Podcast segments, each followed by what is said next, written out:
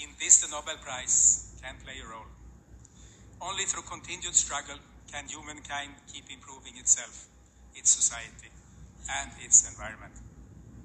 Your Majesties, Your Royal Highnesses, esteemed Nobel laureates, ladies and gentlemen, once again, very welcome to, the, to today's Nobel Prize Award ceremony.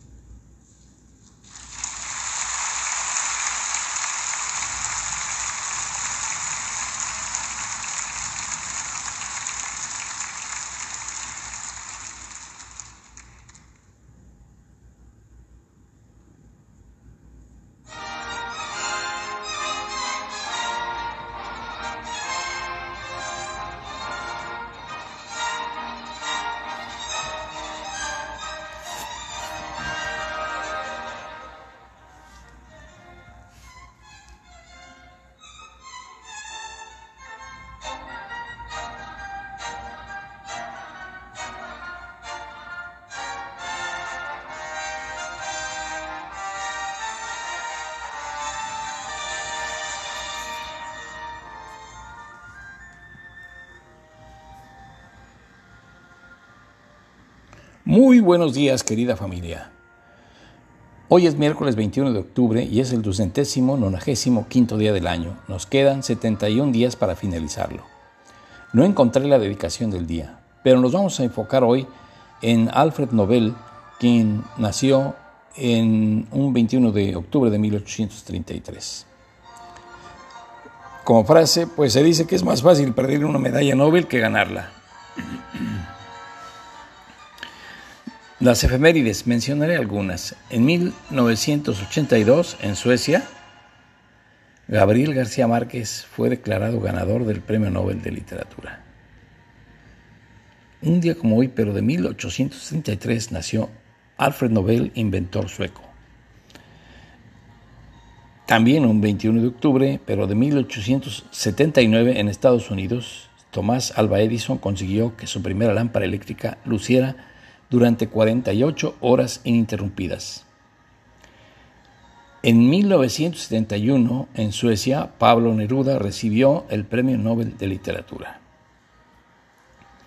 Solo elegí estas pocas efemérides para concentrarnos en Alfred Nobel.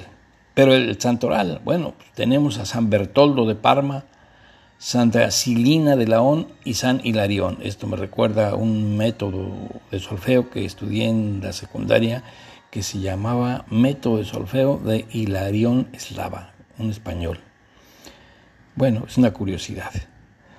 El personaje del día es Alfred Nobel, quien nació en Estocolmo, Suecia, el 21 de octubre de 1833 y murió en San Remo, Italia, un 10 de diciembre de 1896.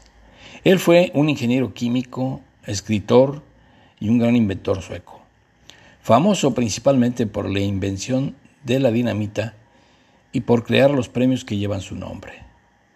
Nobel fue propietario de la empresa Bofors, compañía a la que orientó desde la producción de hierro y acero a la fabricación a gran escala de cañones y otros armamentos.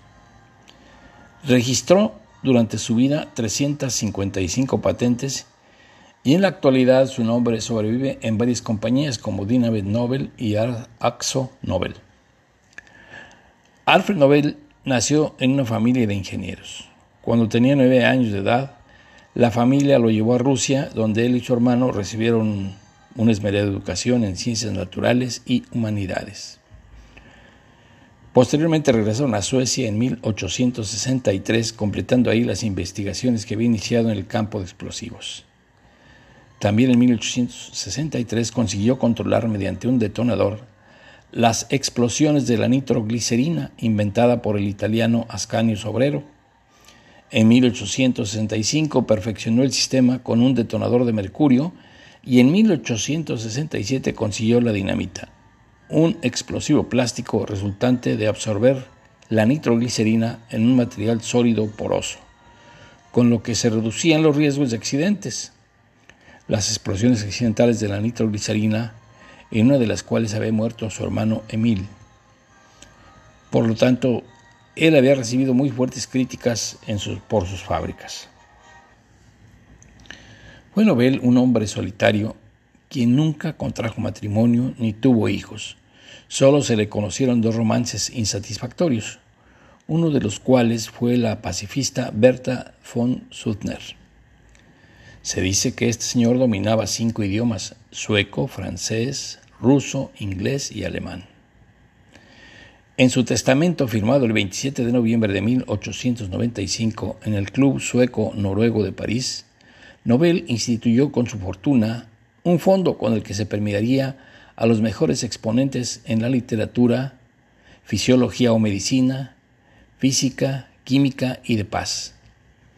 Posteriormente fue creado el Premio del Banco de Suecia en Ciencias Económicas en memoria de Alfred Nobel, que no es propiamente un Nobel, sino en memoria a Alfred Nobel, como si los otros no lo fueran. Bueno,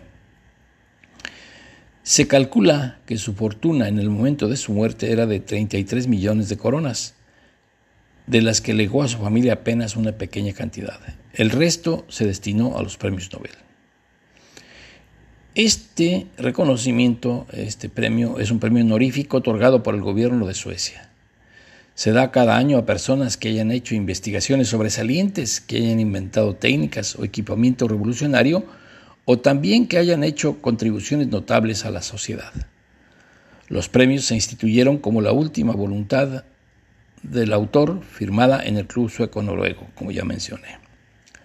Estos premios se conceden en una ceremonia celebrada anualmente el 10 de diciembre, o sea, el día de su muerte, en la sala de conciertos de Estocolmo, siguiendo después un banquete en el ayuntamiento. La entrega del Premio Nobel de la Paz se realiza en Oslo, Noruega.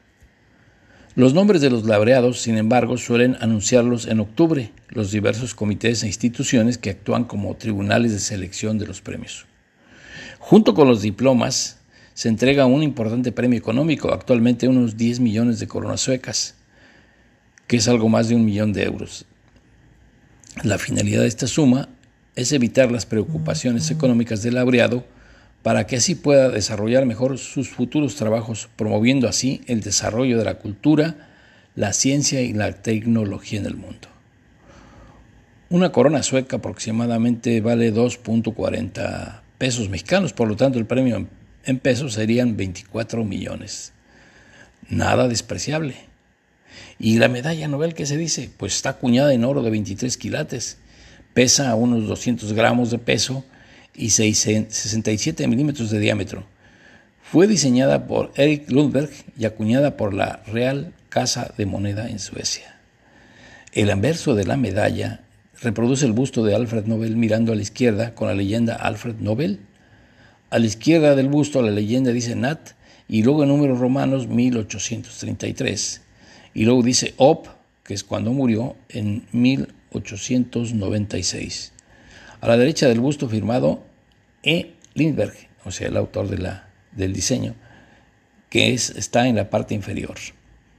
El reverso muestra una viñeta alegórica del genio de la medicina, estoy hablando de la medalla de medicina, con un libro abierto en su regazo y recogiendo agua saliendo de una roca con el fin de saciar la sed de una niña.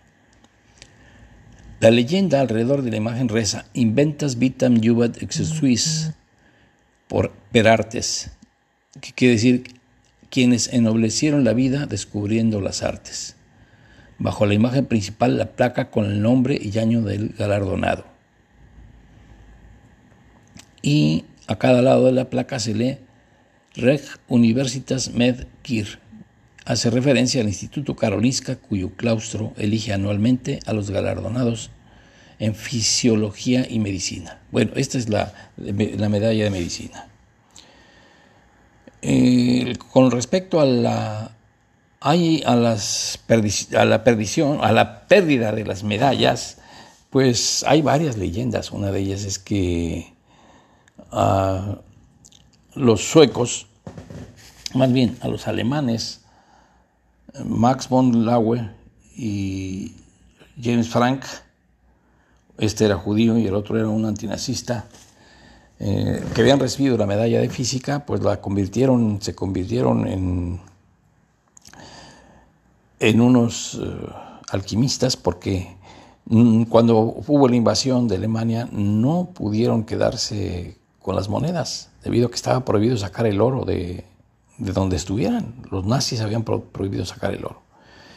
Estos pues idearon lo siguiente, no querían enterrarla ni esconderla porque no tenían la seguridad. Entonces lo que hicieron fue disolverlas, las dos medallas, en agua regia, el único elemento capaz de disolver el noble metal, el oro.